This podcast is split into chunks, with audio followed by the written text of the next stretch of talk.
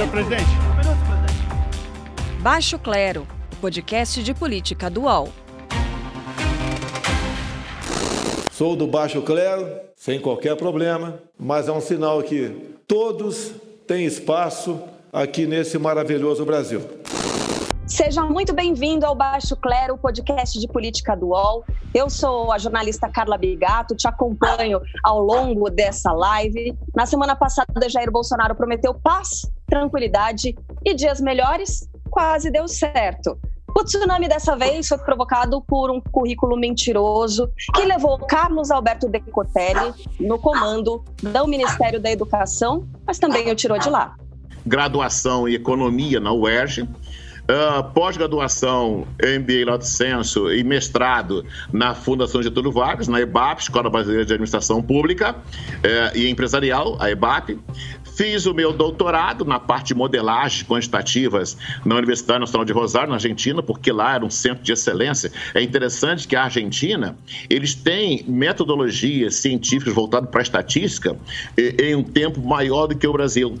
A Argentina ele, ele tem esse centro de excelência na Universidade de Rosário. Fui para lá, fiz meu projeto de tese. Meu pós-doutorado fui para a Alemanha. E na Alemanha, uh, lá em Wuppertal, Wuppertal é a cidade alemã em que tem o Schwebebahn. Schwebebahn, é, Schweben em alemão é levitar, Bahn, o transporte, então é o transporte por levitação, que é um trem que ele é pendurado. Então essa é a minha formação. Você acompanhou a voz do próprio Decotelli falando sobre esse currículo que não era verdadeiro. Então, no episódio de hoje do Baixo Clero, nós vamos falar não só sobre esse tipo de mentira, mas também das, da lei das fake news. Isso está na nossa pauta. No segundo bloco do Baixo Clero tem a frigideira, com a fritura de figuras escolhidas pelos nossos queridos jornalistas, colunistas do UOL cada um em sua respectiva casa ou em algum lugar desse país, desse planeta. Vamos conversar com eles. Carol Trevisan, tudo bem com você? Tudo bem, Carla. Agora as crianças em férias escolares, mas eu estou aqui em casa ainda, permaneço em São Paulo. Diogo Schelp também, estou percebendo que está num cenário diferente hoje, Diogo, tudo bom? É, exatamente, tudo bem. É, eu, depois de vários meses sem ver meus pais, eu vim a Botucatu, visitá-los com todos os cuidados, todo mundo é, estava em quarentena, então a gente se sentiu seguro aí para se ver e matar a saudade. Então estou aqui na casa da minha mãe agora, em Botucatu, no interior de São Paulo. Bom, talvez tenha vazado no ar um latidinho de cachorro. Eu estou na minha casa, meu cachorro ficou um pouco assustado com essa história toda de mentira do Decotelli. Então vamos já começar assim Queria ouvir as considerações de vocês sobre o episódio Decotelli. Carol Trevisan, será que a escolha do novo ministro, que agora substitui Decotelli, vai ter como base os mesmos critérios que levaram Decotelli ao cargo? O que, que você acha? Carla, acho que é interessante a gente entender como é que Bolsonaro, é, que estratégia foi usada por Bolsonaro para chamar a Decotelli para ocupar esse lugar. Né? Primeiro que a questão curricular não é uma questão que importa ao governo Bolsonaro, isso a gente já sabe, porque não foi só um problema do, do ex-ministro Decotelli, mas também é um problema é, do ministro Salles, da ministra Damares, né? Aconteceu isso também com eles. É, a outra questão é que escolher um homem negro moderado tem a ver com o momento político atual muito delicado do presidente, em que ele está é, crescendo a rejeição a ele pessoalmente e ele está com esses dessas questões ligadas a a prisão do Queiroz, né, e a gestão da pandemia. Então, ele estava escolhendo um perfil que não fosse dar muito alarde, a não ser por esse problema é, é, do currículo, né, porque, afinal, um ministro da Educação não pode é, mentir no seu currículo. Mas tem também a questão dele ser um homem negro. E aí entra uma outra coisa que Bolsonaro estava. É, que se incluiu nessa estratégia de Bolsonaro, que é tentar negar que ele é um racista. Né? A gente sabe que o governo não tem nenhuma política voltada para a população negra, é, ainda que haja muita letalidade policial direcionada a essa população.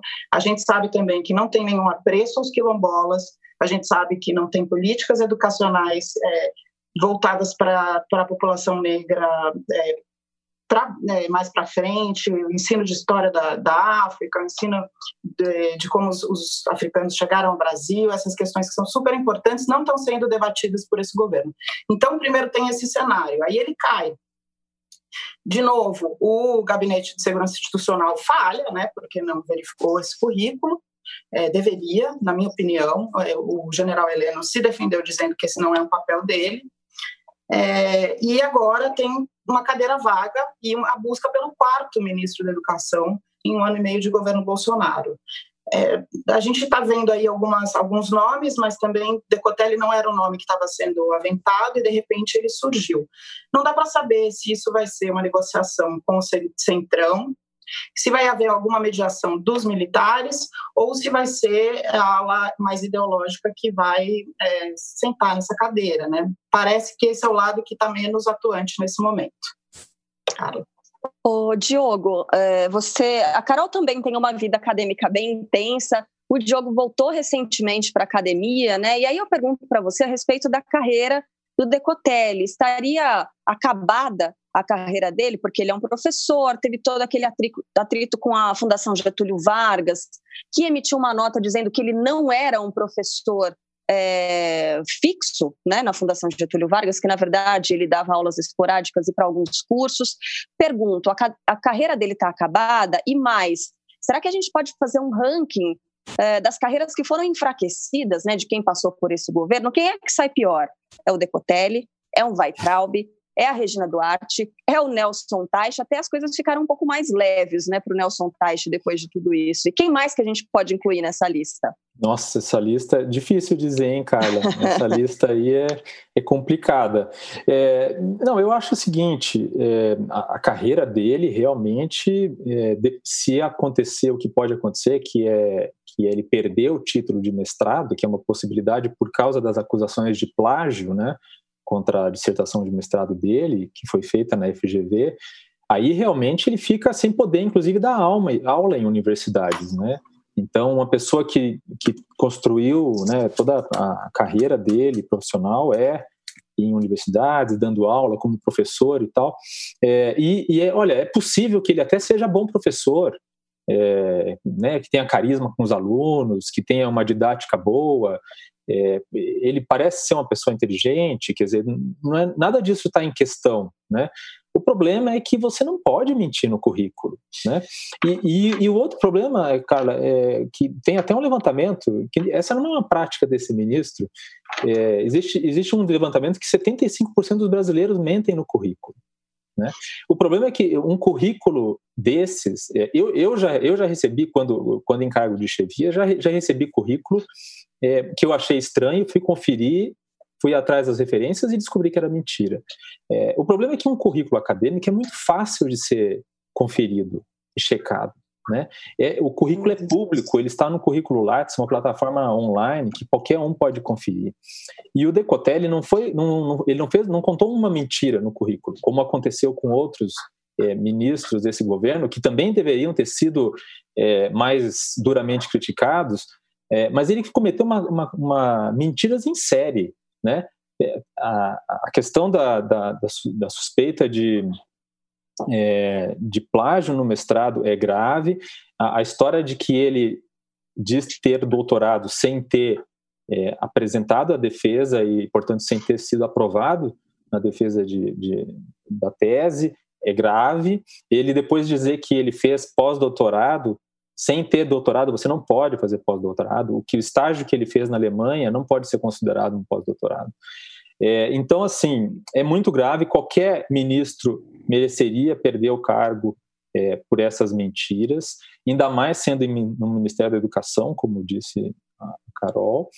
É, agora, eu acho que isso, isso demonstra também, é, pode demonstrar um, um, um fator de preconceito. Eu vi é, e vi mesmo é, evidências muito concretas de que a reação a esse caso do Decotelli teve racismo, pelo menos nas redes sociais, as piadas que eu ouvia sobre o Decotelli, elas, elas iam muito além do que era razoável é, numa situação como essa, sabe? É, colocando em questão se ele tinha sido alfabetizado, que ele tinha, talvez tivesse sido iam descobrir que ele foi reprovado no jardim de infância tal. Aí eu acho que já pega para um lado mais pessoal, sabe? É, é, não é uma, uma crítica profissional simplesmente. Mas, assim, só para terminar, eu acho que tem um outro ponto que eu acho que o fato dele ter caído nesse momento demonstra a fraqueza do governo Bolsonaro. Tá? Acho que se fosse no começo do governo, Bolsonaro talvez tivesse força para segurar as pontas do, do. Né? É, porque o Bolsonaro não é uma, um presidente que gosta de dar o braço a torcer, vocês sabem disso. Então, o fato dele ter aberto mão do Decotelli nesse momento em que ele está procurando uma agenda positiva demonstra que o presidente realmente está num momento de fraqueza.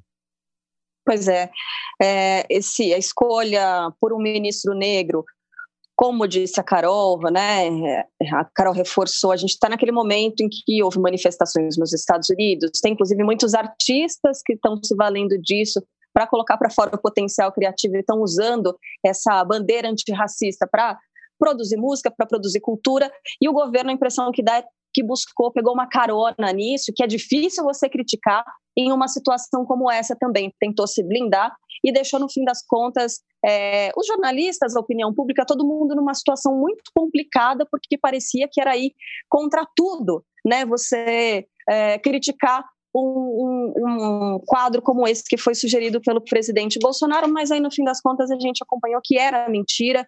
É, normalmente, né, Diogo, quando as pessoas mentem no currículo, elas tentam deixar meio escondidinho, ali meio de lado, e não foi essa impressão que o Decotelli passou. Ele falou com todas as letras que ele tinha esse título, como a gente ouviu no começo aqui do podcast, quando na verdade ele não tinha, ele se gabava né, desses títulos que ele não tinha. Pergunta para vocês da nossa audiência. Ah, aliás, deixa eu convidar o pessoal que está acompanhando aqui o Baixo Clero, que dá para mandar pergunta antes aqui para o nosso podcast, pelo arroba UOL Notícias, é o perfil do UOL Notícias no Twitter e também no Instagram. Chegou a seguinte pergunta Carol Trevisan, do arroba Vini Gomes. A queda do ministro da Educação comprova que a ala ideológica tem mais força no governo do que a ala militar, porque essa também é uma questão nesse momento, né? A disputa de espaço entre as duas alas do governo. E mais, a gente sabe que as mentiras do currículo de Decotelli foram descobertas por investigação da imprensa, mas a gente sabe também que sempre tem um dossiezinho pronto ali, né, embaixo do braço de alguém que está na ala opositora a quem está no poder deve ter tido uma forcinha de alguém da ala ideológica essa queda também, não teve não, Carol Trevisan? Carla, antes de responder ao, ao ouvinte, o Vini, nossa audiência, é, obrigada pela pergunta, mas eu queria complementar um pouco o que o Diogo falou, porque eu acho muito importante que a gente, nesse momento, fale sobre a questão racial, sobre o racismo. É, não é só no, nos Estados Unidos que isso importa, que o Brasil é um país muito racista e a gente precisa entender como essas coisas agem, né? Eu acho, não sei se vocês sabem, se todos, né, quem está vendo a gente, certeza que não sabe, mas eu sou pesquisadora do Núcleo Afro do SEBRAP, eu pesquiso a questão racial faz mais de 10 anos. É muito sério o que aconteceu ontem no sentido das reações das pessoas, né? Então aflorou o, o racismo por meio é, desse, da maneira como foi, foram faladas as, as críticas. Ele merecia crítica, sim, mas a maneira como elas foram faladas estavam carregadas de racismo, né? Então tinha até um certo prazer na boca de algumas pessoas é, para falar isso. E aí quando eu comecei a escrever o texto que eu escrevi essa semana sobre a estratégia de ter um, um homem negro nesse nesse cargo, eu falei primeiro com o, o professor Silvio de Almeida que está nos Estados Unidos e uma das coisas que ele me falou é o seguinte: ele é um homem negro e isso isso não tem como ele ele ele vai sempre ter que enfrentar o racismo. Então o que me preocupa, dizia o Silvio é que qualquer erro dele vai ser um erro que vai pesar mais. E aí a gente foi vendo isso se concluindo, né? Então, é muito importante que a gente pense sobre isso, que a gente entenda como o racismo vem sendo é, vem tendo manutenção no Brasil e como a gente tem que prestar atenção aos detalhes, porque ele, ele escapa mesmo, ele parece que não é, ele tem uma cara de que não é e é, né? Teve eh, várias discussões que eu entrei com várias pessoas que são é, bem esclarecidas e, e, que não viam racismo nisso, e para mim é evidente que houve. É, Porque é estrutural, né, Carol? Nem sempre há intenção nos comentários, e normalmente não há intenção, mas o, o racismo está ali, né, arraigado. É, pode haver, mas é, em geral a pessoa não presta atenção, não sabe que está sendo racista, mas a gente tem isso dentro da gente, né? É constitutivo da nossa sociedade. A gente se construiu em cima da escravidão, né? A mais longa e a maior escravidão do mundo. Então, tem consequências isso. Então, a gente tem que ser ainda mais cuidadoso. Tem uma, uma frase que a Sueli Carneiro, uma filósofa negra brasileira, para mim, é a pessoa mais importante, é, viva, liderança negra, hoje, é, que ela fala o seguinte: entre esquerda e direita, eu sou mulher preta. Ou seja, você sempre, a questão racial vai estar sempre a sua cor da pele vai estar sempre diante de qualquer escolha. Claro que você pode ter um, um homem negro que seja de direita e que não seja extremista, como é o Sérgio Camargo, né? Que, que não negue o, o movimento negro e todas é, as conquistas do, do, da população negra nesse, nesse período. Mas a gente tem que entender que essas complexidades, essas camadas estarão sempre presentes na nossa sociedade, né? Quanto uhum. à pergunta do, do, do nosso é, é, da nossa audiência, Uhum. Eu queria dizer que eu não tenho, não sei se teve pressão da, da ala é, olavista, porque está em descrédito nesse momento, né? Até é, o Diogo andou pesquisando sobre isso essa semana, não foi, Diogo? É, sim, o, o, a notícia que, que saiu depois da demissão do Decotelli é que os próximos na, que estão ali na, na boca do corvo é no bico do corvo que se fala, né? Os que estão no bico do corvo seriam o, ministro do Ambiente, Ricardo Salles, e o ministro do é, o chanceler é, Ernesto Araújo, porque é, a gestão de meio ambiente e a gestão da diplomacia brasileira estariam atrapalhando interesses brasileiros comerciais e econômicos é, de investimentos, né? Isso é uma coisa a se conferir, porque de fato os dois têm um, um, um apoio forte do presidente, o presidente aprecia a lealdade dos dois e, e a maneira de pensar. É, a questão sobre a questão da, da ala militar é que de fato é, existe até tem até uma notícia do UOL de hoje, né, que mostra que é, os militares da ativa eles não, não estão satisfeitos né, com com a, com a atuação, com a proximidade da, da imagem das Forças Armadas ao governo, a maneira como, como vem sendo usado pelo governo a imagem das Forças Armadas. Tanto que há, que há uma pressão para que os, os integrantes do governo que não estão na reserva é, vão para a reserva. Né? Então, é, é muito difícil é, saber ali até que ponto. É... Ah, e tem um outro fator. É, o próprio Decotelli, ele também, ele também foi ele também exagerou o currículo militar dele, né? Ele se apresentava hum. como oficial, oficial da reserva e não é oficial da reserva é, da Marinha. Então, é, os militares da Marinha também não estavam satisfeitos com isso, consideravam isso. Peraí, peraí, Diogo, explica melhor essa história para gente. Essa informação. Você tem essa... aí exatamente o título dele? Eu posso te passar aqui, mas é, é se não me engano é RM2. Vamos achar é o código. Uhum. Quem, quem, deu essa informação essa semana foi a Thais Oyama, colunista do UOL, né? Uhum. Então, ela deu a informação. Aqui. Isso, e de fato, não sei se vocês lembram, no último episódio do Baixo Clero, eu comentei que no currículo Lattes dele, ele tem o título, e aí está correto, é um título honorário de, de intendente da Marinha né? Então ele ele é um ele ele entrou para a reserva, mas ele não tem, por exemplo, ele não tem não recebe salário é, como militar da uhum. reserva, entendeu? Então ele, mas de fato ele não tem o título oficial da reserva, como como ele é, tem, como ele de fato chegou a dizer que tinha e se vangloriou de ter. Isso também pegou mal com a ala militar. Então, acho que chegou num ponto em que até a ala militar, que, que tinha ali um certo apreço pelo Decotelli, abriu mão dele, porque de fato não tinha mais como sustentar. Então, é, uhum. não, não sei se dá para dizer até que ponto é realmente foi realmente um, uma queda de braço entre ideológicos e, e ala militar nesse caso, porque pelo visto ele sequer conseguiu manter a, o apoio da ala militar, entendeu? Eu encontrei aqui a coluna da Thaís Oyama no UOL, ela é colunista do UOL também, e está dizendo aqui que o ex-ministro, ele bombou não somente o currículo acadêmico, mas também militar. Ela está dizendo aqui, ó, na verdade, o Decotelli pertence à categoria da reserva de segunda classe da Marinha, que é RM2. Isso é significa RM2. que ele ingressou sem concurso na força para prestar um serviço militar temporário e, no caso do Decotelli, um período bastante curto. Ao contrário dos militares de carreira, os temporários não passam pelas escolas de formação de oficiais e vão para a reserva sem remuneração. Então, aos olhos dos militares, o fato de um temporário se apresentar como oficial da reserva de qualquer força soa como um exibicionismo indevido, para dizer o mínimo, registrando aqui a, a coluna da, da Thais Oyama, também colunista do UOL, mas que coisa. A gente vai aproveitar que a gente está falando das mentirinhas, né? Mentirinhas entre aspas, bem entre aspas. Eu gostaria de ouvir agora as considerações de vocês sobre a lei das fake news. O presidente Jair Bolsonaro sinaliza que deve vetar o projeto que já passou pelo Senado, caso esse projeto tenha aval da Câmara dos Deputados. A lei cria uma série de regras para o uso das redes sociais, prevê também a rastreabilidade de mensagens enviadas em massa por meio de aplicativos como o WhatsApp, por exemplo. Queria saber de vocês, começando pela Carol.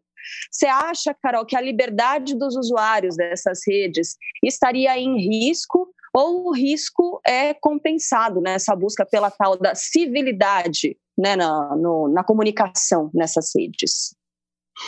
Então, eu sou a favor de alguma medida de regulamentação, sim, das redes. Eu acho que liberdade de expressão ela tem um limite e é quando ela ofende, quando ameaça, quando é, difunde mentiras, né? E em relação ao governo, o governo se utilizou disso, né? Foi eleito por meio de envio de fake news em massa. Depois, é, na hora que, que toma, que, que, que, se, que começa a governar, é anabolizado pelas fake news. Aí, quando tira as fake news, deixa esse anabolizante, não existe mais. É, o governo é todo fake, né? Os ministros têm é, currículo fake, a gripinha é fake, a cloroquina é fake, o cachorro é fake, a campanha Brasil não pode parar é fake. Os dados de Covid, por pouco, não foram fakes. Então, toda hora que importa a sociedade é fake. Só é verdadeiro o que deveria ser fake, né? Que é o sofrimento das pessoas, que são as 60 mil mortes. Né? E o mais verdadeiro até hoje é aquela fala que não dá para esquecer daquele homem haitiano que chega na frente do, do Palácio da Alvorada e diz: é, Bolsonaro acabou. Então, é, minha avaliação é essa. Agora, a lei de, de fake news, claro que não agrada o, o, presidente, por conta disso tudo que eu acabei de falar, mas é claro que também é, tem que ser muito cuidadoso para aprovar essa lei. Né? Por exemplo, a questão do anonimato é uma questão que está em debate porque às vezes é só pelo anonimato que você consegue fazer uma denúncia. A gente que é jornalista faz é, é, se utiliza muito do sigilo da fonte, né? Essa é uma garantia que a gente tem que a gente pode fazer uma denúncia, tendo, claro, documentos e outras coisas que são necessárias a uma boa reportagem, é, mas isso seria uma questão, né? Não ter que revelar o nome é, a princípio, tem isso. Então, são detalhes da lei que ainda precisam ser discutidos e que não pode ser aprovado às pressas, não. Mas eu sou a favor. Diogo Schelp, sua opinião. Então, eu, é, eu talvez eu, eu tenha uma posição mais assim de, de liberar é, todo tipo de opinião. É, eu sempre, sempre que aparece alguma coisa que pode ser um risco à liberdade de expressão, eu sempre fico muito preocupado. Eu temo muito é, ingerência do Estado, a possibilidade de você dar ao Estado o poder de definir coisas que são muito difíceis de serem definidas e que podem implicar em redução de liberdades, né? Então, é, quando surgiu essa história, eu falei, bom, isso é gravíssimo, né? Eu vou escrever que é um absurdo dar ao Estado o poder de fazer isso. E fui ler o projeto de lei, que é uma coisa que muitos colegas não fazem, né? É, eu estou falando de colegas que escreveram é, essa semana que o projeto era uma censura e que era um absurdo e tal. Né? É, fui ler o projeto de lei e olha, eu não vi nada no projeto de lei que dê ao Estado o poder de definir o que é mentira e o que não é mentira. Tá? É, e eu sou uma pessoa, me considero uma pessoa muito propensa a achar que teria coisas desse tipo no, nessa lei.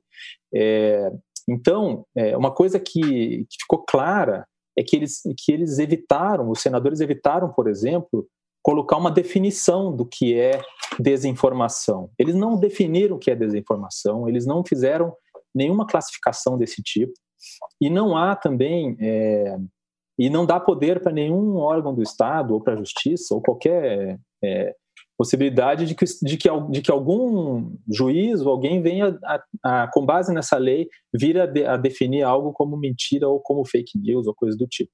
O que, que a lei faz? A lei cria é, mecanismos para dar mais transparência no uso das redes sociais. Né? Então, por exemplo, coisas que são coisas que é, pessoas comuns não fazem. Por exemplo, o uso de robôs para distribuir informação. Isso não é uma coisa que uma pessoa comum faça, não é? é um, então, é, você, você, pessoa física, que lá escreveu uma opinião no, na, na, rede social, isso não está, não está enquadrado nessa lei. O que está enquadrado nessa lei é, por exemplo, você é, contratar ou usar uma tecnologia é, para você espalhar uma mensagem para milhares de pessoas. Né? Então, é, ele também é, dá mais, essa lei também dá mais transparência para a maneira como as redes sociais, os aplicativos, é, fazem o gerenciamento do conteúdo. Porque isso é uma coisa que já acontece. Se você escreve uma coisa ofensiva no, no Twitter, é, e as pessoas, os usuários começam a denunciar aquele conteúdo como, como, sendo ofensivo, como de fato acontece muitas vezes, inclusive pela militância bolsonarista, é, o Twitter pode ir lá analisar esse conteúdo e tirar do ar. É, mas a maneira como isso é feito não é, não é, não é transparente. Então, essa lei possibilita, inclusive, que as pessoas que colocaram uma opinião no, no, no Twitter e que é denunciada como ofensiva por, pelas outras pessoas, é, de que o conteúdo dela foi retirado e ela vai ter a possibilidade de se defender sobre aquele conteúdo. Então você veja que além de tudo, a lei ainda dá mecanismo para a pessoa defender o conteúdo dela. Né? E, e, tem várias outras questões. Claro que tem questões polêmicas que talvez me, que merecem provavelmente um, um, um, detalhamento maior quando, quando for discutida na Câmara, como por exemplo a possibilidade ou a exigência de que os aplicativos é, recebam das telefonias, das empresas telefônicas, uh, as informações sobre o número de telefones que foram cancelados, ou que estão inativos. Né? Então há uma discussão ali de que isso pode ter um problema de, de privacidade e tal. É, só para concluir, é, tem detalhes técnicos, tem questões ali a serem discutidas, mas no, no que é principal, eu não vi nada na lei que dê ao Estado o poder de censurar a opinião dos cidadãos brasileiros. Eu tendo a concordar com vocês, sim, mas só para jogar uma pimentinha aqui nessa nossa discussão, estava lendo né, algumas opiniões contrárias e favoráveis, e o deputado Kim Kataguiri, que é do, foi eleito pelo Democratas, ele está dizendo o seguinte, que ele considera esse conceito, o Diogo estava falando, né, que na verdade não são conceitos fechados, que impedem o Estado de interferir diretamente né, no, no, que as pessoas estão postando, mas ao mesmo tempo que diz o Kim que o conceito de desinformação que aparece no projeto de lei, por exemplo, é um conceito subjetivo. E aí ele diz aqui, ó, todo meme é uma imagem manipulada, por exemplo. Pela definição da lei, uma imagem forjada mesmo que ela traga aqui no seu conteúdo uma notícia, uma informação verdadeira, isso poderia ser muito confundido com as paródias, o tal do deepfake, né, que também são aqueles vídeos em que é, você pega o rosto de uma pessoa, cola em outra pessoa, por exemplo, cantando em um clipe, fazendo uma dublagem, não é necessariamente para tentar é, fazer com que as pessoas confundam, é só uma, é um, uma paródia, né? enfim, é algo é, cômico, é para ser uma piada mesmo, as pessoas não confundem com a verdade, mas ainda assim poderia entrar, isso poderia causar algum tipo de implicação para as pessoas que compartilham esse tipo de imagem. Então, tem gente que é, é contrária a esse projeto nesse sentido, né? porque não existe uma definição ali contundente com relação ao que deve ou não ser passível de punição.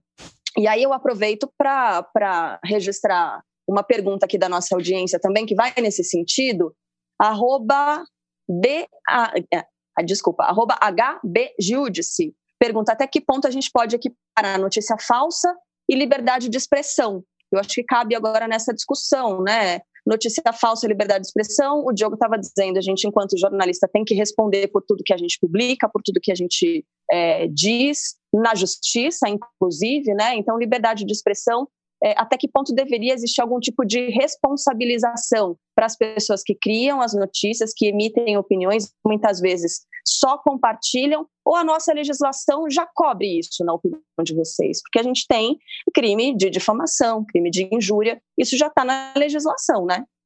É que muitas vezes né, não chega.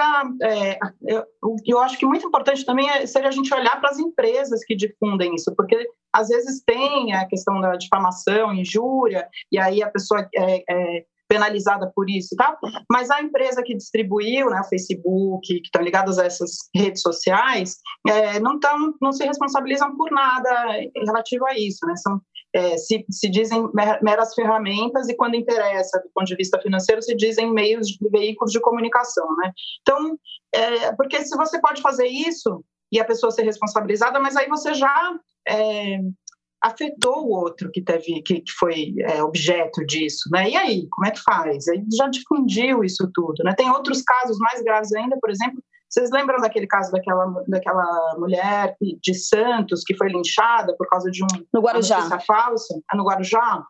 Uhum. Que foi linchada por causa de uma notícia falsa na internet. A empresa de sequestrar crianças, né? Como é que o Facebook deixou que isso acontecesse desse jeito? Né? Eu mesma já entrevistei é, eles uma vez em relação a um homem que dizia: Eu vou matar a pessoa, vai ser assim, assim, assado, e eu quero ter publicidade disso depois. Os jornalistas não vão falar direito, mas então eu estou falando aqui no Facebook. O Facebook demorou muito, o cara foi lá e matou a mulher.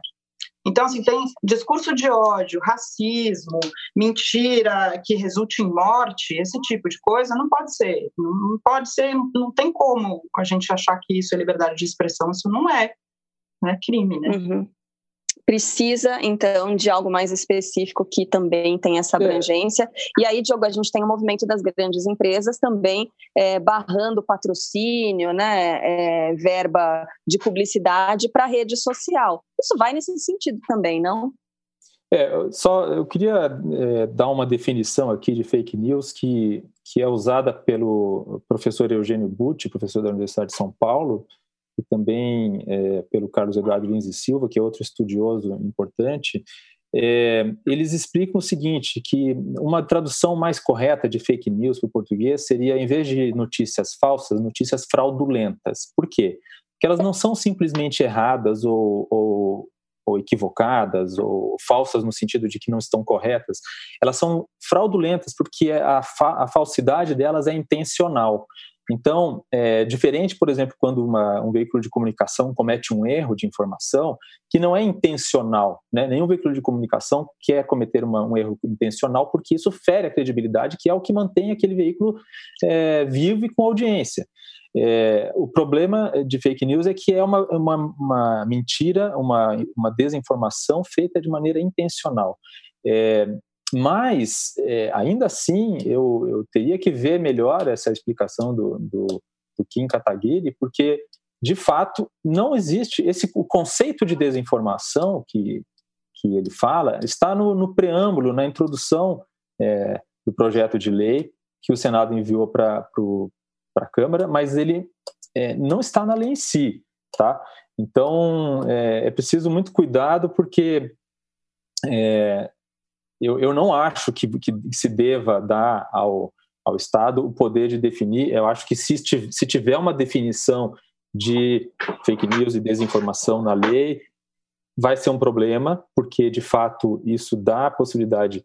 É, por exemplo, uma, uma das coisas que eles discutiram no Senado é que desinformação é, não incluiria, como você falou, memes, não incluiria paródia, não incluiria conteúdo humorístico. Né? E aí fica muito em aberto. Como é que quem que vai você vai colocar na mão de um juiz para decidir o que, que é humor, o que, que não é uhum. humor? Defina né? se é uma piada ou não. Exatamente. Então, é, é, isso. Né? Quando um humorista, como o Gregório do, do Vivier, por exemplo, é condenado a pagar a indenização por ter, por ter, feito uma afirmação que pode parecer ofensiva, mas que ele diz que é uma piada, né? como é que fica?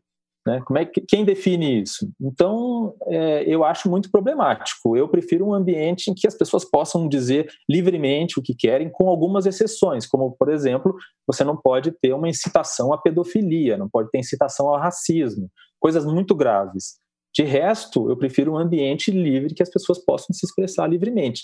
Mas é, é, essas medidas para conter robôs, é, para conter disparos em massa, coisas que afetam a democracia, porque afetam o processo eleitoral, isso sim é importante.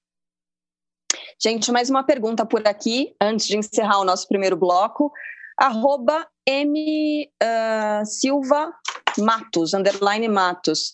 Qual é o verdadeiro motivo de Bolsonaro vetar esse projeto de lei das fake news? Acho que tem a ver com isso que eu falei no começo, né? É um governo que se sustenta é, nas fake news, desde a campanha até todo esse processo que vimos até agora, até a descontinuidade do financiamento das fake news e é, esse, esse falsa força como um anabolizante, como a gente já falou em outros programas, né? Por isso. É, é isso aí, fato, É, eu acho que de, de fato é um governo que a gente não precisa nem entrar no mérito de, que, do, de se o que é dito é mentira ou não é mentira, mas o fato é que eles usaram muito é, esses mecanismos que, de, de, que eu acabei de falar, né? E, e que essa lei ela coloca mais transparência é, nesses mecanismos e a possibilidade das pessoas saberem, por exemplo, que o que elas estão recebendo é um conteúdo que, de disparo em massa e não simplesmente algo que veio espontaneamente de um amigo. Entendeu? Bom, deixa eu mandar aqui abraços né, para o pessoal que está acompanhando a nossa live ao vivo. Edilton Cavalcante está mandando opiniões aqui pelo YouTube. Você pode fazer isso também, nos acompanhar. Baixe o Clero, nosso canal no YouTube. A gente faz um intervalo bem curtinho, agora curtinho mesmo, e já já tem a frigideira por aqui. Geração P é o podcast semanal do UOL sobre os impactos do coronavírus na nossa sociedade, economia e cultura. P de pandemia, de perspectivas e principalmente de projeções. Todas as segundas, quartas e sábados a gente traz um novo episódio. Você pode ouvir o Geração P e outros programas do UOL em uol.com.br/podcasts no YouTube e também nas principais plataformas de distribuição de podcasts. O UOL tem uma novidade que vai ajudar a sua empresa a entrar no mundo digital. É o Meu Negócio Não Para, que ajuda pequenos empreendedores do Brasil a superar o cenário de crise provocado pela pandemia da Covid-19. Acesse uol.com.br barra Meu Negócio Não Para. Segundo bloco do nosso Baixo Clero, podcast de política do UOL. De imediato para nossa frigideira, vamos puxar pelo Diogo Shell, Carol Trevisan, porque o Diogo está viajando hoje, está num uhum. ambiente diferente. Vamos ver se hoje ele vai mandar para a frigideira, ou vai mandar para o tacho, né? Já que ele está no interior de São Paulo. Quem é que vai ser frito hoje, Diogo? Olha, Carla e Carol, eu entrei em Botucatu, cheguei na cidade onde eu passei minha adolescência, é, hoje, de carro, e levei um susto assim, na entrada da cidade, Botucatu é uma cidade, as, muitas cidades do interior de São Paulo não são lá muito bonitas, né? Mas Botucatu é uma cidade bem ajeitada e muito bem cuidada, tem uma natureza muito, muito bonita, é um lugar com potencial de turismo enorme e tal. E aí entro na, começo a entrar na cidade, na entrada assim tão simpática de Botucatu e tem uma enorme de uma loja da Avan, com uma estátua da liberdade gigantesca, entendeu? Na entrada, estragando a entrada da cidade, tá? Que foi colocada lá em meio a essa quarentena, porque eu estive aqui antes da quarentena, a estátua ainda não estava lá, já, já tinha a loja com a fachada do vento levou, aquela coisa demo, demoníaca, bizonha, e agora tem uma estátua da liberdade na, na, entrada da cidade. Então eu coloco o empresário Luciano Hang na frigideira, junto com a Estátua da Liberdade dele, porque o Luciano Hang, é, que é investigado por financiar disparos em massa de fake news, que é um assunto nosso desse episódio, né, considerado o elo de ligação entre o inquérito de fake news do, STF e o processo que pede a cassação da chapa Bolsonaro e Mourão no TSE, certo? É, então, é, o Luciano Hang, não contente em ser suspeito de fazer disparo em massa é, de notícias falsas, ou seja, de mentira, ele ainda espalha estátuas da liberdade de mentira pelo país. Entendeu? Ele já, ele já, ele já, ele já inaugurou mais de cerca de 140 estátuas da liberdade pelo Brasil, Carla e Carol. É. 140. E o objetivo dele é, é, é ter 200 entendeu? Em Brasília ele não conseguiu, porque conseguiram barrar a estátua da liberdade dele em Brasília, ainda bem, imagina, coitado do Oscar Niemeyer. É, e, e, conseguiram barrar a estátua, ele entrou na justiça e tal, não sei se foi em 2018. Ele quer chegar a 200, né? Então o Luciano Hang, além do legado político, ele ainda quer deixar esse legado de feiura e breguice e cafonice para o Brasil tá certo? Ele não devia ser investigado só pela suspeita de espalhar fake news, ele devia ser proibido de espalhar estátuas da liberdade de mentira Brasil afora, disseminando cafonice. E estragando Nossa. a paisagem das cidades brasileiras. Com toda a indignação do Diogo Schelp, que é muito polido, é muito fino para chamar Luciano Hang de velho da van, mas a gente faz isso, tá, Diogo? Por você. Ok, Zé Carioca na frigideira, por Diogo Schelp. Carol Trevisan, vai ser difícil de superar essa hoje, viu, Carol? É, foi muito boa essa frigideira do Diogo. Bom, mas eu também vou seguir na nossa linha sobre fake news e quem eu vou colocar hoje na frigideira é a ministra Damares, do Ministério da Família, Mulher e Direitos Humanos, porque eu estive apurando aqui e a gente vê pelo noticiário que é, o Ministério de Damares tem abrigado esses extremistas que fazem é, fake news. Então, por exemplo, Sara é, Giromini foi do Ministério dos Direitos Humanos. Aquele homem que enfrentou as enfermeiras foi do Ministério dos Direitos Humanos. A esposa do blogueiro que foi preso recentemente, o nome dele é Oswaldo Eustáquio, porque fazia fake news, é secretária no Ministério dos Direitos Humanos, né? secretária de Igualdade Racial, inclusive. Então, é, eu queria saber da ministra por que, que ela tem abrigado essas pessoas, né? qual que é a ideia, é, porque ela nunca se explica sobre isso. Nesse momento, ela está promovendo um evento sobre máscaras é, com crianças que e aí tem aquele é, prêmio que é visitar o Palácio do, do Alvorada com a é primeira-dama. Então, o que está fazendo Damares nesse governo? Que não estamos fazendo políticas públicas de direitos humanos. Né? Pois é, estava tava demorando até, e os vídeos são é, esquisitos, né, Carol? Parece que descolados do tempo. A ministra num tom assim muito infantilizado Infantil. e totalmente fora da realidade, desconectada, falando de máscara, sendo que máscara está diretamente ligada à pandemia, que está diretamente ligada à morte, e o tom é completamente outro, né? A crítica. Não, e as pessoas que mais estão morrendo no Brasil são justamente as pessoas em maior vulnerabilidade, que são as pessoas negras, as pessoas mais pobres, né? Que moram nas favelas. Então, o que, que a ministra estava pensando sobre isso? Nada. Né? Ela está pensando sobre, Nada. não sei, mas ela está ali abrigando esses extremistas que estão fazendo um estrago no pro governo, né?